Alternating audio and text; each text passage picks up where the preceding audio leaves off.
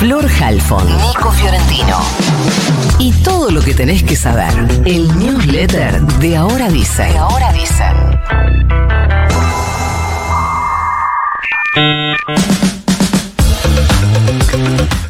Jujuy será la sede del próximo encuentro plurinacional de mujeres y diversidades, así se definió en el cierre del encuentro de este año, que como hablábamos ayer se hizo en Bariloche, y el evento de ayer además cerró con consignas contra las derechas y con la voz de nenas pidiendo que no se usen armas.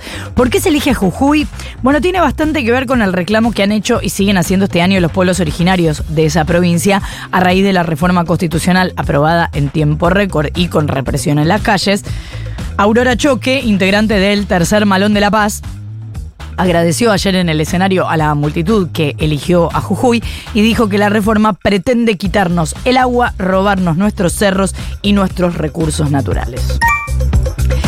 El gobierno anunció que va a poner en marcha un esquema de renuncia voluntaria a los subsidios al transporte para que los usuarios del sistema público de trenes y colectivos paguen la tarifa plena si consideran que no necesitan subvenciones del Estado. Renunciar al subsidio, como se ha hecho con otros servicios en su momento, que no funcionó para nada masivamente con la luz y con el gas, por ejemplo.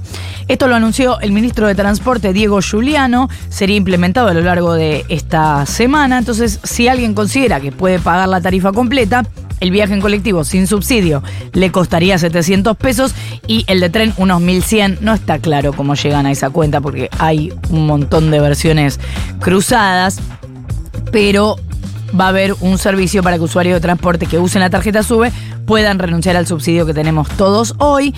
La medida solamente tendría como alcance el sistema de transporte público que forma parte de la jurisdicción nacional, pero uno deduce que dos cosas. Una podría ser un primer paso para que luego la quita de subsidios sea compulsiva, según determinados registros de AFIP, si quisieran hacerlo.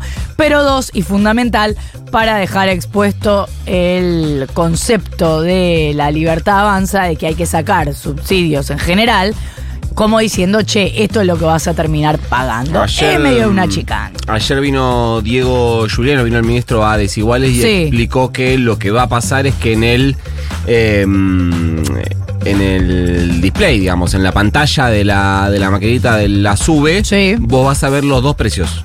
Bien. Entonces me, tiene, me parece que va más, más por lo segundo, la idea de, de instalar la importancia y lo que pagarías si hay quita de subsidios, que porque vayan a creer que se va, se va a generar un ahorro de subsidios. Claro. Un poco finito, pero ¿quién te dice?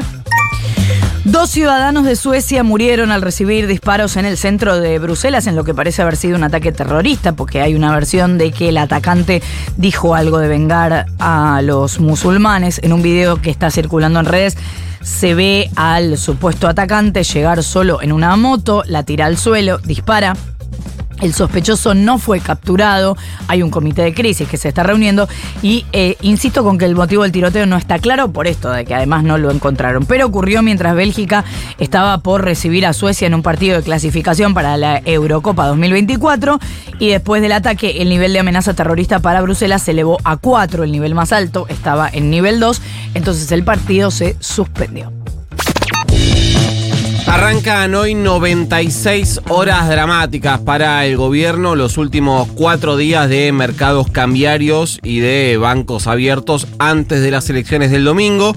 Los más optimistas del gobierno creen que la corrida cambiaria y bancaria se adelantó, llevó el dólar a tocar los mil pesos, eh, los mil pesos por dólar justamente, pero que medio que se quedó sin nafta, creen que la detención del croata y otras cinco o seis personas, malos allanamientos y la presión de la aduana, la FIP y la, la CNB, la Comisión Nacional de Valores, debería, eh, que por esta, por esta presión debería haber poco movimiento estos días, por el contrario, la tendencia señala que la última semana antes de las elecciones siempre hay un proceso de dolarización de ahorros, por lo que habrá que estar muy atentos a lo que ocurra hoy eh, con los mercados.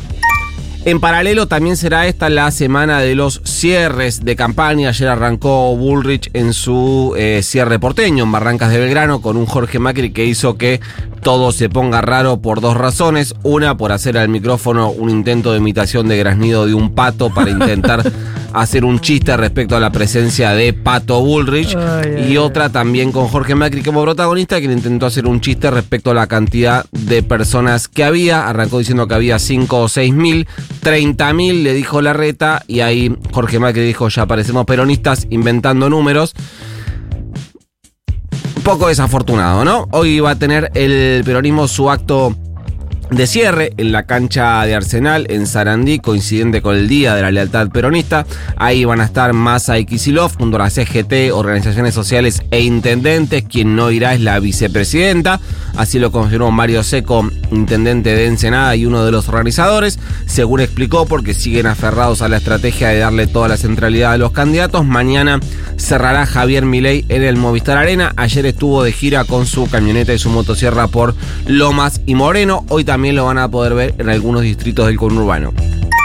En medio de estos cierres de campaña llegó un nuevo anuncio de Bullrich, en este caso la incorporación del ministro de Salud de la ciudad, Fernán Quirós, a su hipotético gabinete en caso de llegar a la presidencia.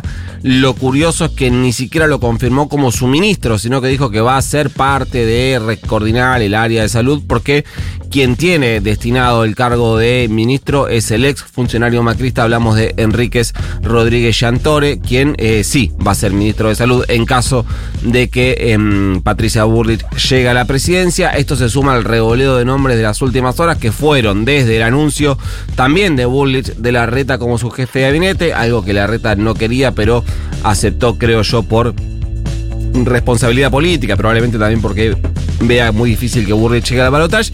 Y el lugar muy importante que dijo Massa en lo de Mirta tendría Roberto Lavagna en su gobierno, sin decir cuál es ese lugar muy importante. Y mandémoslo. Mándenos más. Bueno, se va. You got mail.